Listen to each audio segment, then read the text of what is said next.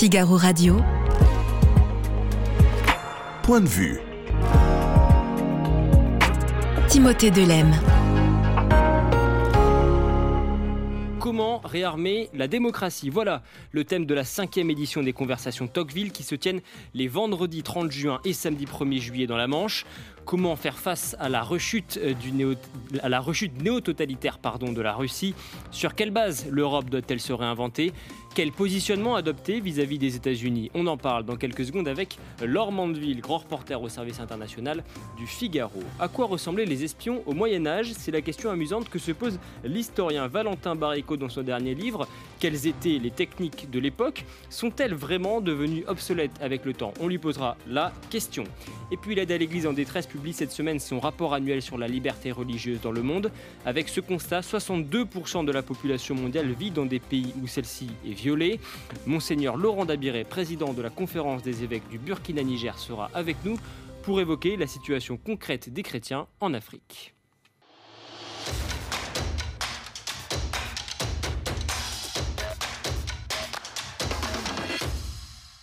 Bonjour Laure Mandeville. Bonjour. Grand reporter au service international du Figaro et cofondatrice de ces conversations Tocqueville. Alors je l'ai dit, cinquième édition cette année, les 30 juin et 1er juillet 2023. Ça se passe au château de Tocqueville dans la Manche.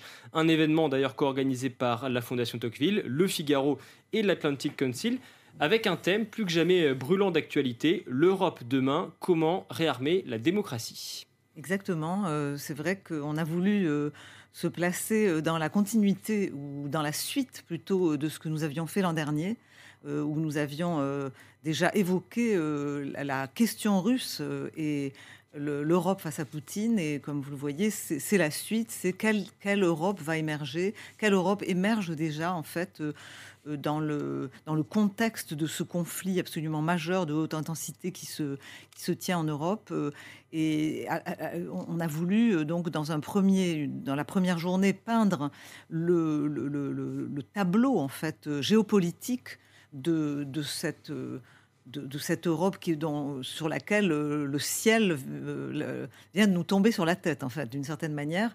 Et donc, faut-il réarmer Comment réarmer nos pays dans une Europe qui se croyait entrer dans une post-histoire, qui pensait qu'elle était dans une sorte de, de dynamique de paix perpétuelle quels sont les acteurs qui émergent, comme par exemple l'Europe centrale et orientale, qui, qui apparaît comme vraiment l'événement en fait positif de, cette période, cette, cette, euh, affirmation en fait de la de l'Europe centrale et orientale, et puis aussi euh, comment euh, cette Europe va-t-elle qui est en crise, qui est dans une crise de démocratique, qui n'est pas sûre d'elle-même, qui est traversée par des courants qui la, qui la déchire, qui la divise, euh, peut-elle faire face à la guerre? Est-ce que la guerre peut être un sursaut peut l'aider à s'unir ou au contraire creuser en fait les, les, fossés extrêmement profonds euh, qui, euh, qui traversent l'Europe. Donc vous voyez que c'est un programme très très très très chargé, très riche.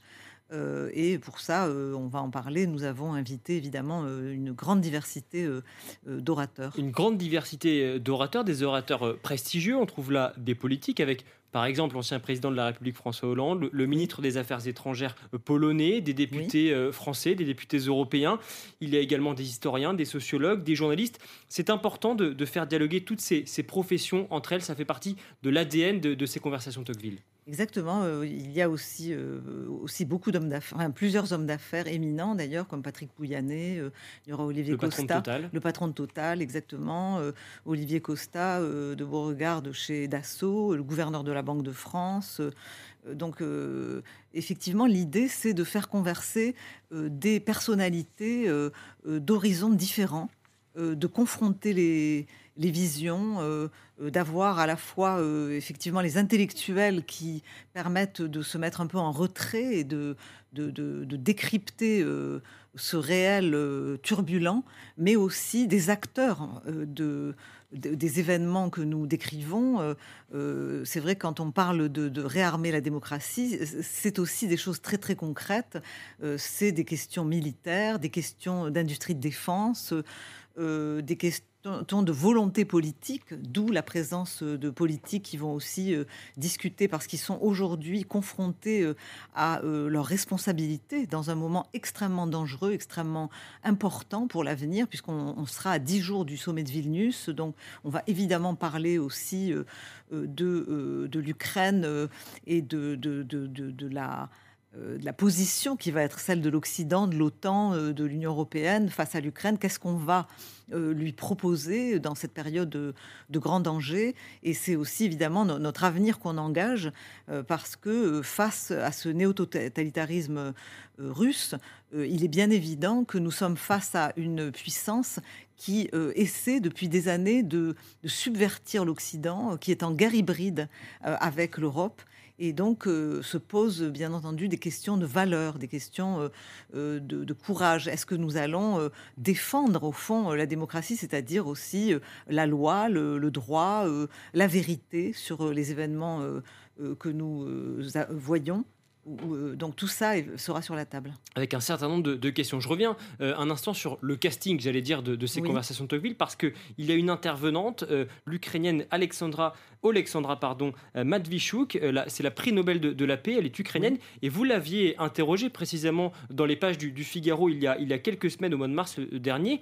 Que vous avez-elle dit à propos de, la résistance du peuple ukrainien face, aux Russes Oui, tout à fait. Alexandra Matvichuk, c'est une personnalité tout à fait remarquable euh, qui euh, donc a eu le prix Nobel de la paix en même temps que l'organisation dont elle fait partie, qui est une organisation, un centre euh, de, des droits de l'homme, en fait, qui a effectué un travail absolument remarquable pour fixer depuis le début en fait des, de la guerre au Donbass, donc ça fait depuis 9 ans, ils ont fixé depuis 2014, ils ont fixé en fait les exactions euh, de les crimes de l'armée russe et répertorier euh, des, dizaines de milliers de crimes en allant au contact avec euh, les gens, les prisonniers, dans les territoires libérés pour pour les interroger et, découvrir et peindre le, le, tableau absolument terrifiant de ce que c'est qu'aujourd'hui que le non-droit euh, porté par le régime de Vladimir Poutine, c'est-à-dire euh, la, torture, en soumettant à des tortures épouvantables les gens qui, tombent entre leurs mains, qu'ils soient d'ailleurs militaires ou civils, euh, des syndromes, de, euh, des, tortures de noyade, des, simulacres d'exécution, euh, des, électrocutions, enfin, toutes sortes de choses que l'on croyait avoir bannies en fait du territoire de l'Europe, un peu hâtivement dans notre compréhension et un peu naïvement, puisque au fond, ce qui s'est passé, c'est que nous pensions, après avoir soldé l'histoire et la mémoire du, totalitarisme euh, nazi, que nous en avions fini avec euh, ce type de euh, pratique. exactement, avec ce, monde orwellien où règne à la fois la violence et le mensonge. Et en fait, nous, ce que nous avions oublié et que nous essayions de nous rappeler l'Europe centrale et orientale, c'est pour ça que je pense qu'elle a un rôle particulièrement important à jouer pendant cette conférence et de manière générale sur la scène européenne, c'est que l'autre totalitarisme du XXe siècle, que nous, les Européens de l'Ouest, n'avions pas complètement condamné, pas complètement rejeté, euh, continuait d'œuvrer euh, et, s'était réveillé finalement euh, dans le ventre de, de, la Russie et réémerger tel un dragon sur la scène pour menacer à la fois ses propres citoyens, on le voit, puisque les tortures dont je vous parlais, c'est aussi monnaie courante dans les prisons russes et que ça, et, évidemment, c'était aussi réveillé pour menacer ses voisins et de, de manière plus générale le, droit international et, l'ordre international. Et précisément, Laure Mandeville, il y a une phrase que je retiens de, de cet entretien qu'elle vous avait euh, accordé au Alexandra Matvichuk. Cette guerre, dit-elle, n'est pas une guerre entre deux États, mais entre deux systèmes, l'autoritarisme et la démocratie. C'est votre avis aussi? Oui, euh, je pense qu'il y a euh, effectivement une une opposition et un véritable combat entre euh, un, pays qui pense qu'il a un pouvoir plutôt, un pouvoir russe qui pense qu'il a tous les droits et euh, un Occident qui, malgré toutes ses faiblesses, toutes ses compromissions, tous ses accommodements avec ce régime, s'est réveillé et réalise qu'il n'y a que lui comme rempart entre euh, ce pouvoir euh, notre monde et que si nous voulons le protéger, nous devons nous lever, nous devons réagir, nous devons nous défendre. D'où la, question du réarmement. Et ce, qui était frappant dans l'interview de, Alexandra Motvitchouk, c'est qu'elle elle, montrait à quel point la société ukrainienne a pris conscience de ses responsabilités. Et je crois que c'est intéressant de, le souligner dans le, cadre de notre réflexion, puisque nous, euh, nous interrogeons sur notre capacité de, démocratie à réagir. C'est que la, société ukrainienne, qui était pourtant elle aussi euh, traversée par beaucoup de découragement euh, et de, doutes liés à la corruption, liés à, sa bureaucratie, à son pouvoir complètement imparfait, s'est réveillé et a décidé de, de, jouer son rôle de citoyen de manière totalement vraiment impressionnante en devenant finalement, je dirais, presque l'acteur principal de la résistance à, l'agresseur et à l'envahisseur russe. Un réveil un peu à l'image aussi de, l'Europe qui, est appelée à, se réveiller à la faveur de ce conflit atroce? Oui, c'est ça. Et c'est que c'est ce qui est absolument incroyable quand on. J'étais récemment en Ukraine et, et, je, ça m'a beaucoup frappé parce que je, le savais. Euh, j'avais déjà travaillé sur ces questions-là, mais c'est vrai que de se rendre sur le terrain, on est absolument, euh, je dirais, bouleversé et au sens propre du terme, c'est-à-dire presque changé nous-mêmes par la force en fait de cette résistance et l'incroyable résilience de cette population qui est devenue euh, véritablement je dirais, euh, le front arrière de son armée. C'est-à-dire, c'est une nation en armes, une, nation qui passe son temps, par exemple, à prendre des voitures pour aller sur le front, amener des provisions, euh, des médicaments, qui lève des fonds euh, pour, pour, pour financer des drones militaires, qui va chercher en Pologne ou en France des ambulances et des voitures pour les amener au front parce qu'ils en manquent, etc., etc. Donc, en fait, une, sorte de, de ruche de, ruches avec des abeilles ukrainiennes qui sont toutes euh, au combat et au travail pour essayer euh, de défendre euh, au fond leurs valeurs et leur, leur formidable attachement à l'Europe. Et nous, évidemment, comme vous le dites, nous sommes impliqués parce que nous devons, en aidant l'Ukraine, défendre, encore une fois, notre, notre droit, notre, nos sociétés euh, démocratiques euh, et euh, ancrées en fait dans le droit et dans la défense aussi, notamment de la vérité qui est très important. C'est-à-dire qu'il ne faut pas que euh, sous l'Himalaya des mensonges, comme dirait Yegor Gran dans son livre, vous savez, Zombie, euh, euh, disparaisse en fait la, vérité de ce qui se passe aujourd'hui. Je lisais, avant de venir vous voir, une dépêche tout à fait effrayante qui en dit long sur la régression en fait qui est en cours en Russie, qui, qui a eu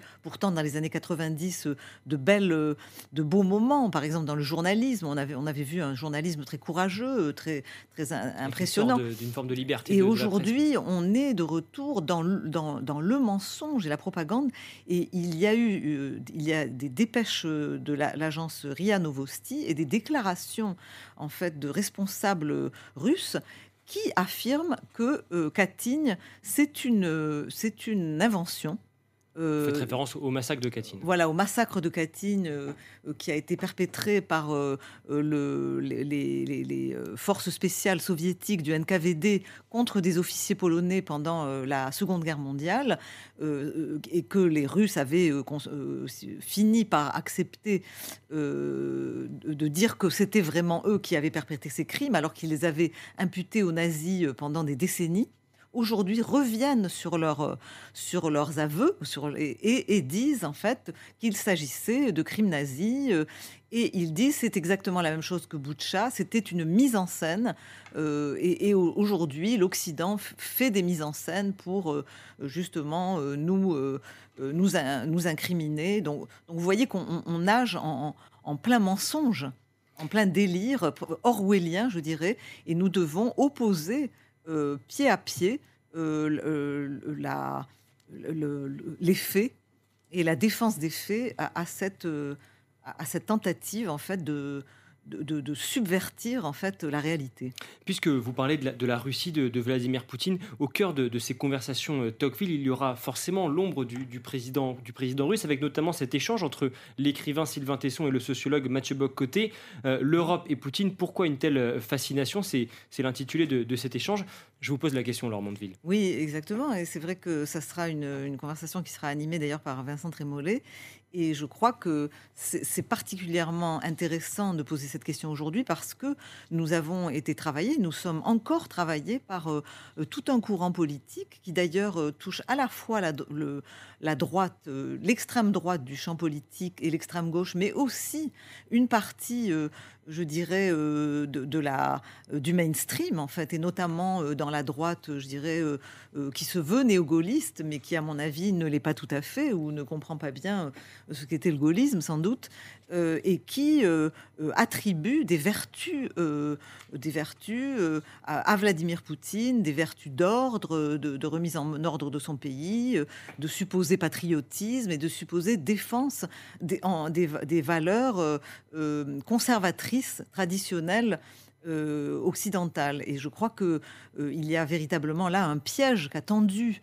euh, Vladimir Poutine à un Occident en désarroi, où se posent effectivement des tas de problèmes liés à la, désagrégation du vivre ensemble dans nos nations, à la montée de l'islamisme, euh, à euh, justement aussi euh, des, mouvements, je dirais, de, comme le, mouvement woke qui a profondément déstabilisé aussi nos sociétés et, pose un véritable problème de déconstruction en fait de nos institutions, de nos valeurs, etc. Et donc, je crois que Poutine a vu là une occasion inespérée de s'engouffrer dans la brèche et de se poser en, rempart et en défenseur euh, euh, de, euh, de l'ancien monde. Et je crois que malheureusement, cela montre que dans nos pays, il y a encore un travail énorme à faire pour montrer ce dont il est porteur, parce qu'évidemment, Vladimir Poutine n'est pas du tout le porteur d'une défense des, de, valeurs traditionnelles, mais au contraire de, de, la, de la disparition en fait, de, de, toute forme de valeur et, au profit en fait d'une forme de de, de, violence qui touche en fait euh, tout le champ politique. Et je crois que c'est ça qui est absolument indispensable euh, de, de, comprendre et que pour les gens qui sont euh, amoureux de la notion de nation, je crois qu'ils ont beaucoup plus intérêt à porter leurs yeux vers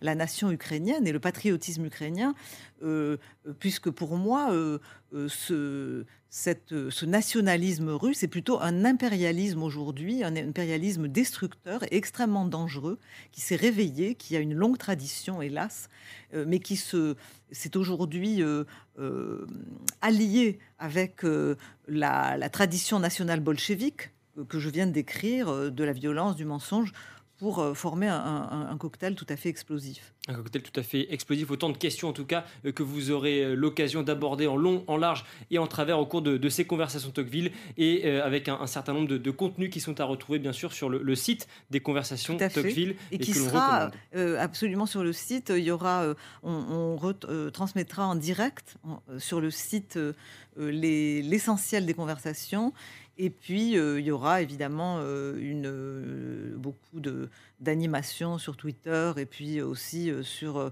avec un, hashtag Tocqueville Conversation que les, les gens intéressés pourront suivre. Que l'on pourra suivre sur, les réseaux sociaux. Merci beaucoup, Laure Manville, grand reporter au service international du Figaro. Figaro Radio. Point de vue. Timothée Delem. Bonjour Valentin Baricot. Bonjour. Merci euh, beaucoup d'être avec nous. Vous êtes euh, professeur d'histoire dans le secondaire et auteur de cet ouvrage L'espionnage au, Moyen Âge. C'est aux éditions euh, Passé Composé, un livre dans lequel on, apprend beaucoup de choses. On découvre notamment que l'espionnage concernait parfois au premier chef les souverains eux-mêmes. En fait, ils n'ont pas trop le choix dans la mesure où c'est un moyen d'obtenir de l'information sur l'ennemi. Par exemple, quand vous avez des campagnes militaires, eh bien, il faut se renseigner sur euh, le potentiel euh, finalement de destruction de l'armée ennemie, euh, son nombre, sa qualité, notamment les, équipements. Et donc on va, dans ce cas-là, dépêcher des espions au devant de, sa propre armée pour s'informer sur l'état de l'ennemi. Alors vous, vous êtes particulièrement intéressé à, l'époque médiévale. Pour autant, euh, l'espionnage existait déjà bien avant. À quand cette pratique remonte-t-elle? Alors on a des sources, notamment en Mésopotamie, sur la, on va dire, début de l'Antiquité. Euh, ce qui est plus intéressant pour nous, afin de faire une liaison avec le Moyen Âge et puis après progresser sur l'époque moderne, c'est de regarder un peu ce qui se passe pendant l'Antiquité. Et de ce point de vue-là, on a un auteur qui est assez célèbre euh, dans euh, ce qu'on appelle l'art militaire, qui est Végès, qui a écrit le De Re Militari à la fin du IVe siècle et au début du Ve siècle de notre ère.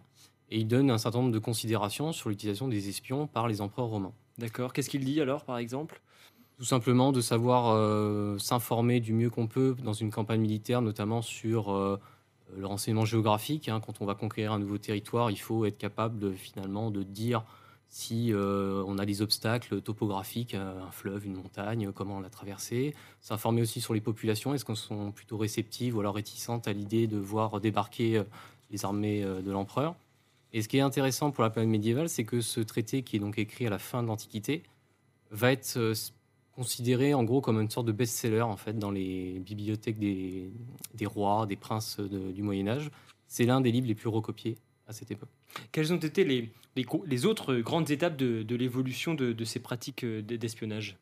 Alors, ça dépend des sources qu'on étudie. C'est-à-dire que plus on va avancer dans la chronologie médiévale, en gros à partir du XIIIe siècle, on a ce qu'on appelle l'explosion documentaire, donc, euh, tout historien médiéviste vous dira qu'on a beaucoup plus de sources à disposition et surtout on a une diversité plus importante. Si euh, je dois prendre un exemple, on va, euh, pour le cadre français, fin 14e, 15e siècle, aller dans les dépôts d'archives, notamment des communes urbaines. Et dans ces communes urbaines, vous allez avoir ce qu'on appelle le registre des délibérations, qui en gros correspondrait aujourd'hui à ce qui se... On met par écrit ce qui se dit pendant le conseil municipal. Ben, on a ce document qui existe un petit peu de la même façon au Moyen Âge. Et ce qui est intéressant, du coup, c'est que nos communes urbaines en France et euh, déjà en Italie euh, avant ont mis par écrit un certain nombre de réflexions euh, quotidiennes sur la question de la sécurité de la ville. Donc on va se poser des questions sur comment faire, par exemple, pour augmenter la capacité de défense de la ville, repositionner, par exemple, des hommes sur le guet, reconstruire les murailles si elles sont un petit peu fragiles, ou tout simplement envoyer aussi des éclaireurs au devant de la ville pour voir s'il n'y a pas des espions qui traînent dans le coin. Et pour quelle raison le, Moyen Âge est-il euh, marqué par cette forme de, renouveau de l'espionnage? Alors c'est pas forcément un renouveau, euh, c'est-à-dire qu'on fait les choses différemment. D'accord. Il y a une évolution euh, progressive qui tient au fait aussi que vous avez parlé tout à l'heure des, des, princes et des rois. Euh, là, on a une autorité qui est très locale finalement. On a une ville qui, euh, moi j'ai étudié le cas de Châlons-Champagne, d'autres historiens se sont attelés à d'autres villes.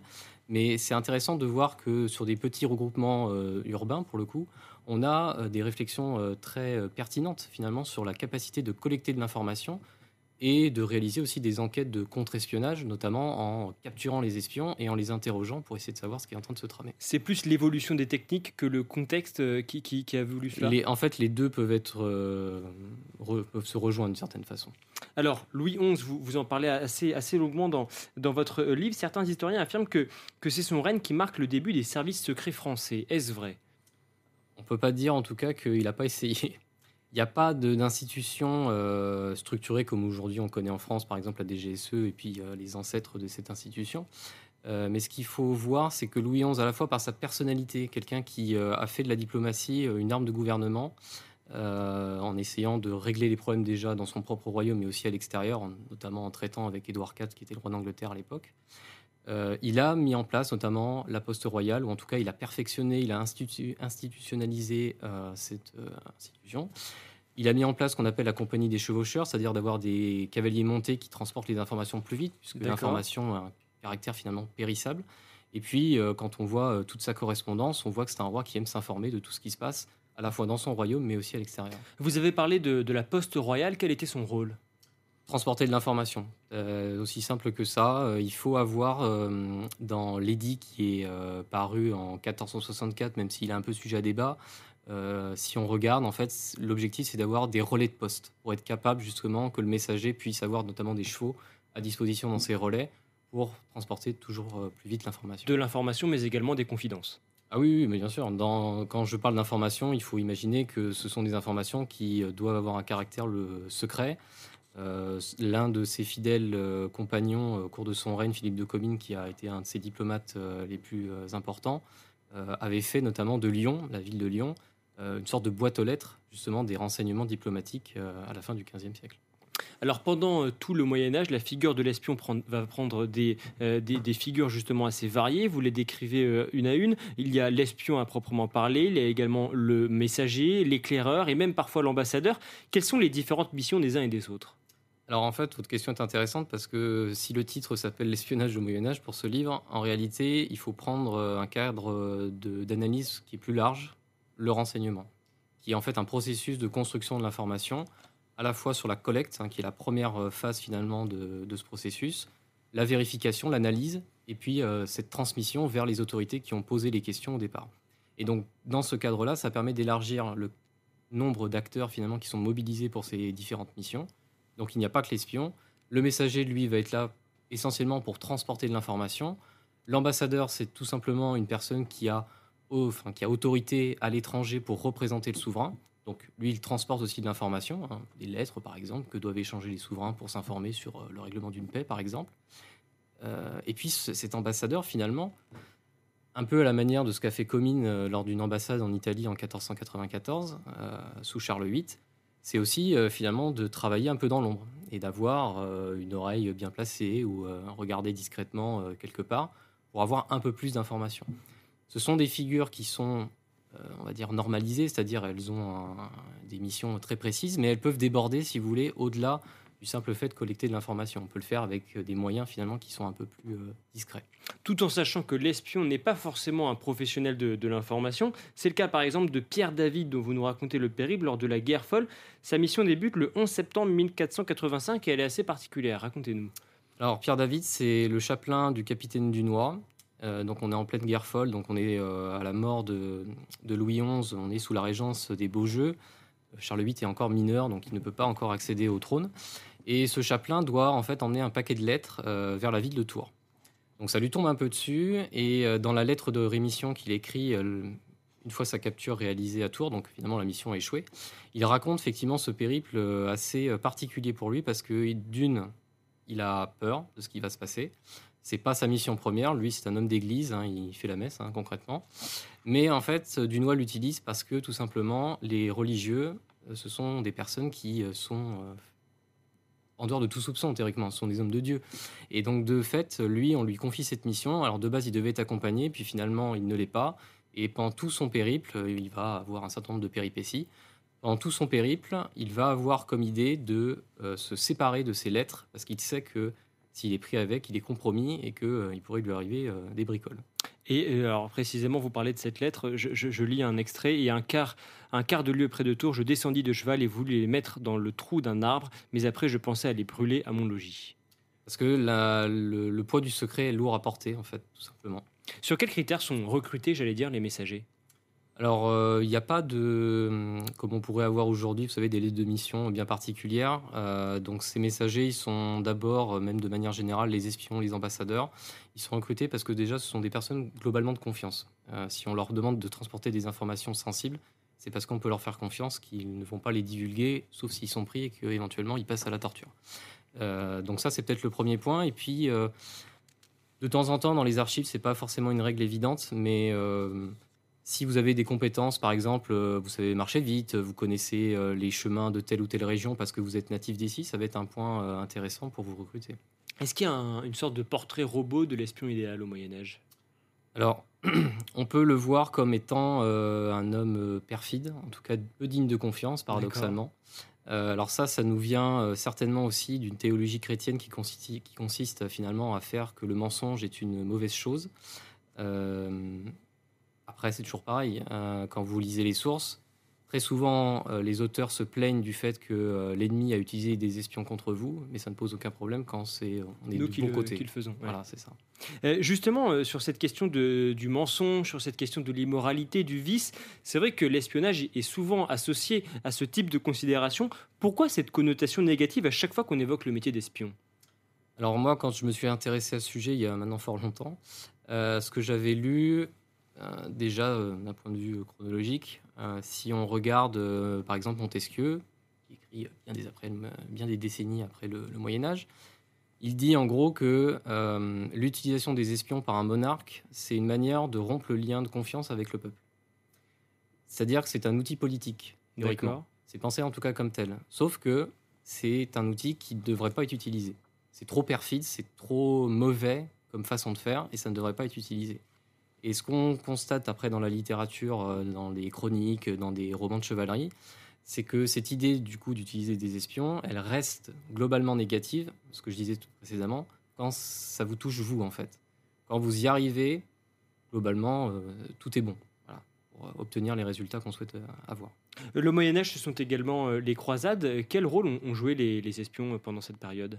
Alors ils ont eu un rôle important euh, puisque euh, si on prend un épisode célèbre de la première croisade, en 1098 vous avez le siège d'Antioche, donc les, troupes croisées sont euh, devant cette ville et pendant ça dure des semaines et des semaines, des mois même pour le coup. Et c'est à la faveur d'une trahison qu'on va pouvoir pénétrer dans la ville enfin. Tout ça est gardé secrètement par un des chefs croisés qui s'appelle Bohémond. Et précédemment, c'est un chroniqueur qui écrit bien après, des décennies après euh, euh, l'événement, euh, qui s'appelle donc Guillaume de Tyr. Il raconte un épisode assez, assez fameux, puisqu'il dit qu'en gros, ce fameux Bohémond aurait organisé une sorte de grand banquet avec des prisonniers turcs qu'il avait fait prisonniers précédemment, et il les aurait fait embrocher, et ils auraient fait une sorte de grand barbecue avec tout ça. Et cette opération aurait créé parmi les Turcs, les espions turcs qui étaient dans, cette, dans, dans ce camp croisé, une panique, ils se seraient tous enfuis. Donc il y a à la fois des espions utilisés pour prendre des villes ou alors euh, se renseigner sur l'ennemi euh, dans le cadre de la campagne des croisades, mais aussi des opérations de contre-espionnage. Ici, c'en est une, même si, encore une fois, le chroniqueur écrit bien des décennies après, certainement pour réparer euh, des attitudes un peu immorales, notamment des, du cannibalisme qui aurait été réalisé pendant ce siège d'Antioche. Et l'espionnage, ce sont également des histoires de trahison. Effectivement, il y en a. Alors, pour le coup, elles sont intimement liées au fait que l'espion, encore une fois, est-ce que c'est un homme dont, auquel on peut faire confiance? Puisqu'il agit dissimulé, il doit mentir sur sa propre identité pour, euh, pour réaliser sa mission. Et donc, de ce point de vue-là, effectivement, la trahison n'est jamais très loin. Après, encore une fois, euh, tous les didacticiens, à la fois du champ politique ou militaire à l'époque médiévale, euh, donnent comme conseil aux souverains justement de se prémunir des mauvais conseillers et aussi des mauvaises personnes influentes comme les espions. Merci beaucoup, Valentin Baricot. Figaro Radio. Point de vue. Timothée Delem. Bonjour monseigneur Laurent Dabiré. Bonjour. Merci d'être avec nous. Vous êtes euh, président de la conférence des évêques du Burkina-Niger. Euh, vous êtes intervenu en marge de la présentation du rapport de l'aide à l'Église en détresse ce jeudi 22 juin sur la liberté religieuse dans le monde. Quelques chiffres d'abord. Aujourd'hui, 4,9 milliards d'individus, soit 62,5% de la population, vit dans un pays en proie à de sérieuses ou très sérieuses violations de la liberté religieuse d'après l'AED. Dans 61 pays du monde, les minorités religieuses font l'objet de surveillance, de restrictions financières ou de persécutions physiques. Euh, un constat pour le moins inquiétant. Euh, le rapport euh, de l'AED sur la liberté religieuse qui est présenté tous les deux ans, donc permet de, de, voir un peu la situation euh, des croyants euh, de toutes euh, confessions religieuses confondues dans le monde. Et c'est effectif que du rapport de, précédent rapport de 2020 à, ce rapport-ci, on voit une nette dégradation de la situation lorsqu'on prend en considération les chiffres, les statistiques qui sont données. Quelles sont les causes de toutes ces persécutions religieuses? Alors, Les causes de ces persécutions religieuses euh, peuvent être euh, de nature euh, politique, c'est-à-dire qu'il y a un régime qui instaure des, des, lois qui sont défavorables à certains croyants. ça peut être de, lié aux mentalités qui, dans un pays, sont oppressives à l'égard de certaines minorités. Euh, ça peut être lié aux conditions matérielles euh, de vie des communautés qui ne leur permettent pas de vivre pleinement leur foi. C'est le cas, par exemple, pour le Sahel, où sévit le terrorisme qui a désorganisé les communautés et, qui ne leur permet plus de, de vivre normalement. On va revenir euh, effectivement sur cette situation euh, au Sahel où vous vivez, euh, monseigneur Laurent Dabiré. D'abord, cette, violation de la liberté religieuse, elle concerne toutes les religions? Elle concerne toutes les religions parce que la, violation de la liberté religieuse, c'est le refus par quelqu'un, par un groupe, d'accepter la croyance des autres. Donc, en fait, d'accepter le phénomène plurireligieux euh, dans un espace donné. Donc, euh, elle concerne aussi bien euh, le christianisme dans toutes ses confessions, l'islam, les autres religions existantes dans le monde. Par rapport au, précédent rapport, la situation se serait dégradée, d'après l'AED, dans 47 pays et améliorée seulement dans 9 pays. Comment expliquez-vous que cette situation eh soit de pire en pire année après année? La, la, régression de, euh, la protection du droit à la liberté religieuse euh, peut s'expliquer aussi par euh, l'augmentation des conflits dans le monde. Lorsqu'il y a des conflits, une des conséquences, c'est la violation des droits humains, dont le droit à la liberté religieuse en particulier. Les conflits ayant augmenté donc dans le monde ces dernières années, comme le terrorisme et les guerres, euh, alors on, on, comprend pourquoi la situation aussi s'est dégradée et que les États chargés de réguler euh, cette question dans, l'espace, euh, dans leur espace respectif n'ont pas pu faire assez pour réduire donc, euh, euh, les, violations de la liberté religieuse. Et c'est le cas notamment des États africains, puisque l'Afrique est le continent le plus affecté, avec 39% euh, du, du, continent qui serait affecté par ces, ces, manques de, de, liberté religieuse. Vous êtes l'évêque de Dori, au nord-est du Burkina Faso, près de la frontière avec le, le, Niger et le Mali. On va voir sur une carte, dans une zone donc particulièrement exposée. Quelle est la situation sécuritaire au Burkina Faso à l'heure actuelle? La situation sécuritaire au Burkina Faso est grave. Euh, le Burkina se situe euh, dans la zone des trois frontières euh, entre le Niger, le, Mali et le Burkina lui-même. Et, donc, les terroristes qui ont déferlé du Mali, du Niger, et des groupes locaux qui se sont associés à ce mouvement ont affecté euh, le Burkina Faso depuis huit ans au moins. Et ces attaques terroristes ont détruit euh, les infrastructures telles les écoles, euh, les dispensaires, les bâtiments de l'administration publique, les infrastructures d'électricité, de communication. Bref, ont détruit les moyens de vie des populations et on fait de nombreuses morts. On parle de 3600 euh, morts à nos jours et d'à peu près 2 euh, millions de personnes déplacées, donc qui sont en recherche donc euh, d'un lieu où s'établir et de sécurité alimentaire. Comment la menace sur la liberté religieuse se concrétise-t-elle se concrétise, pardon? Est-ce que les chrétiens sont, sont particulièrement visés?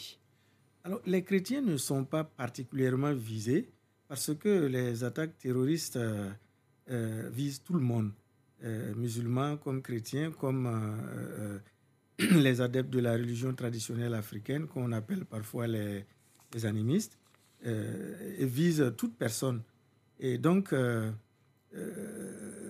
elles, atteignent la liberté religieuse parce qu'elles n'acceptent pas une autre façon euh, de voir, une autre façon de vivre la foi, y compris donc à l'intérieur de l'islam. Donc euh, le terrorisme s'accompagne euh, d'une radicalisation donc, de la doctrine et donc elle touche à la liberté religieuse de cette manière d'abord et ensuite elle touche à la liberté religieuse en détruisant les moyens de vie et en rendant les communautés donc incapables de s'organiser culturellement, spirituellement et de mener des activités. Quels sont alors les, modes d'action privilégiés par ces groupes armés? On va détruire des, des, bâtiments, on va s'en prendre aux personnes directement? Oui, alors les, modes d'action qui ont été observés, euh, c'est les menaces d'abord, les intimidations et ensuite les enlèvements, euh, le, le, rapt du bétail qui est emporté, la destruction euh, des récoltes, euh, la destruction des, des, bâtiments, donc des logements, des maisons. Euh, ensuite, il y a les, les, les, massacres de population et, et, les attentats les, ciblés, donc, qui concernent telle ou telle personne à cause de sa position dans la société. Donc voilà le mode opératoire euh, de, des attaques terroristes. Ça veut dire que quand on est un chrétien aujourd'hui au Burkina Faso, que l'on se rend dans une église, on n'est pas en sécurité? Tout rassemblement aujourd'hui au Burkina Faso, et surtout dans les zones euh, qui sont euh, affectées gravement par le terrorisme, tout rassemblement est, un rassemblement à risque.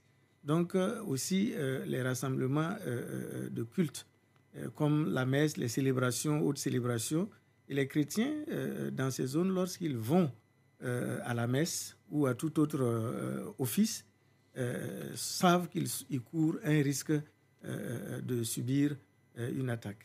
Vous parliez tout à l'heure des, kidnappings, des rapes de, prêtres notamment. Est-ce que vous êtes en mesure aujourd'hui d'assurer la sécurité de l'ensemble des prêtres du diocèse dont vous avez la charge?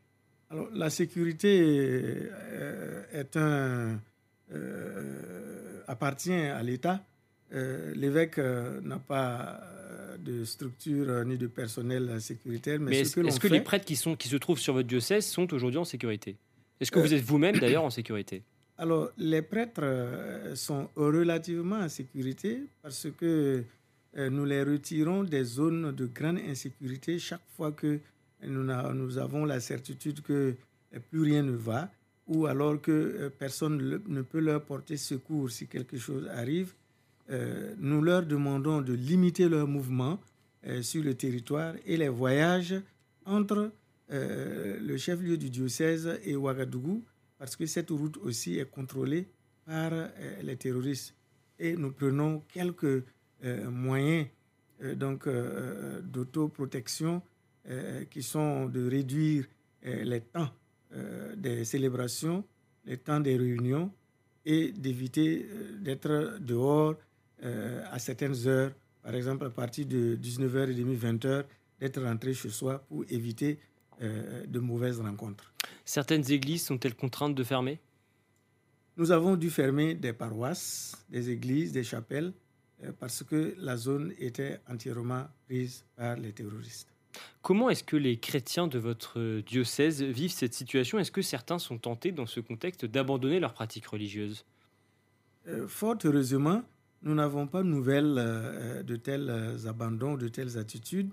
Au contraire, euh, nous voyons et nous sentons que les chrétiens sont beaucoup plus fervents, fidèles à leur foi, comme si l'épreuve leur avait donné une force supplémentaire d'espérance et de foi. Certains des paroissiens de, votre diocèse ont été directement menacés?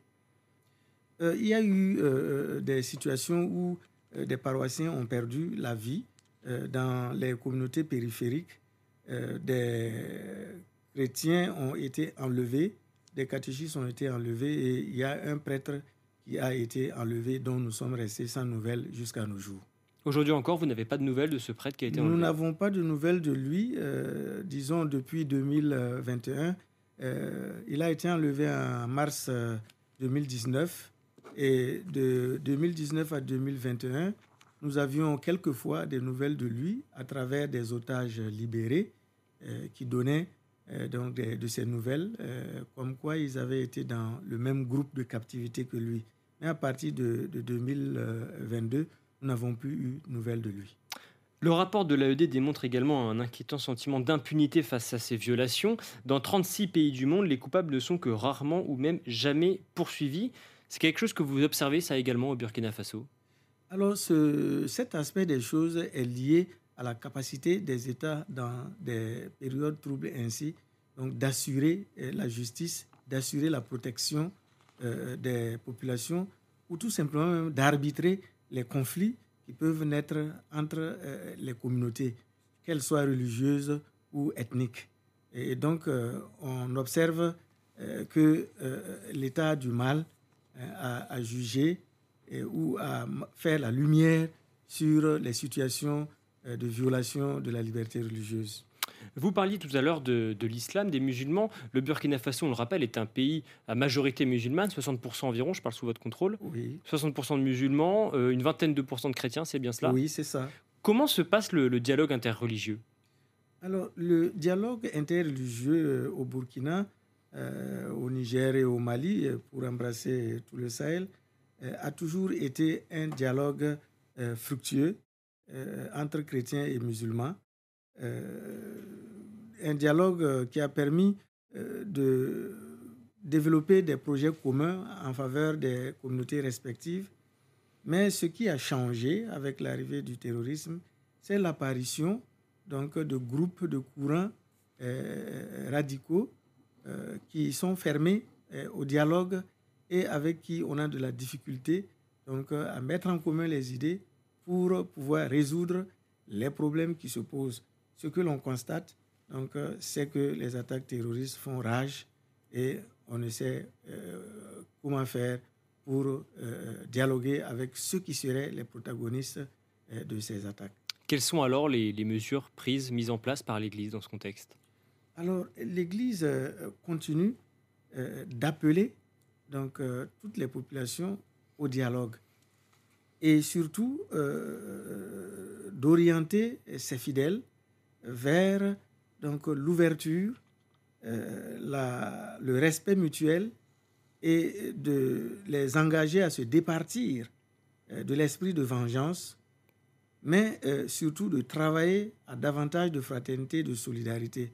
Donc les armes de l'Église dans cette conjoncture, c'est la prière, c'est le dialogue, et c'est la charité chrétienne qui n'exclut personne. Que vous disent les évêques des autres diocèses en Afrique? Alors nous avons des messages d'encouragement, de compassion. Il y a euh, des évêques qui vivent les mêmes situations que nous, comme les évêques du Nigeria. Euh, quelquefois, nous avons des échanges pour nous encourager mutuellement euh, à continuer à sensibiliser les gens à l'esprit de paix et à l'esprit de dialogue et à se départir de la violence comme moyen d'expression et surtout la violence basée sur la religion. Un dernier mot euh, rapidement, monseigneur Laurent Dabiré, puisqu'il est prévu euh, que vous rencontriez un certain nombre de parlementaires français euh, dans la semaine à venir pour les sensibiliser aux problèmes que vous rencontrez sur le terrain. dans quel état d'esprit êtes-vous? Quel est le, message que vous allez tenter de faire passer? Le message que je vais tenter de faire passer, c'est d'abord d'informer sur cet état de choses euh, en tant que personne euh, étant le plus proche des faits, des événements, et de plaider pour euh, un soutien de ces parlementaires. Un soutien sur quelle forme? Un, soutien d'abord en, en, portant la voix hein, donc, de ces pays dans, au niveau international et un soutien en ressources en matériel euh, pour que ces pays, qui souvent sont aussi des pays économiquement euh, fragiles, puissent euh, affronter convenablement la lutte contre le terrorisme en vue de reconstruire leur cohésion, de gagner le pari de la paix et de relancer leur développement. Merci beaucoup, Monseigneur Laurent Dabiré. Merci à vous également. Président de la conférence des évêques du Burkina, Niger, qui témoigne aujourd'hui de la difficulté pour les chrétiens de votre pays d'exercer librement leur religion.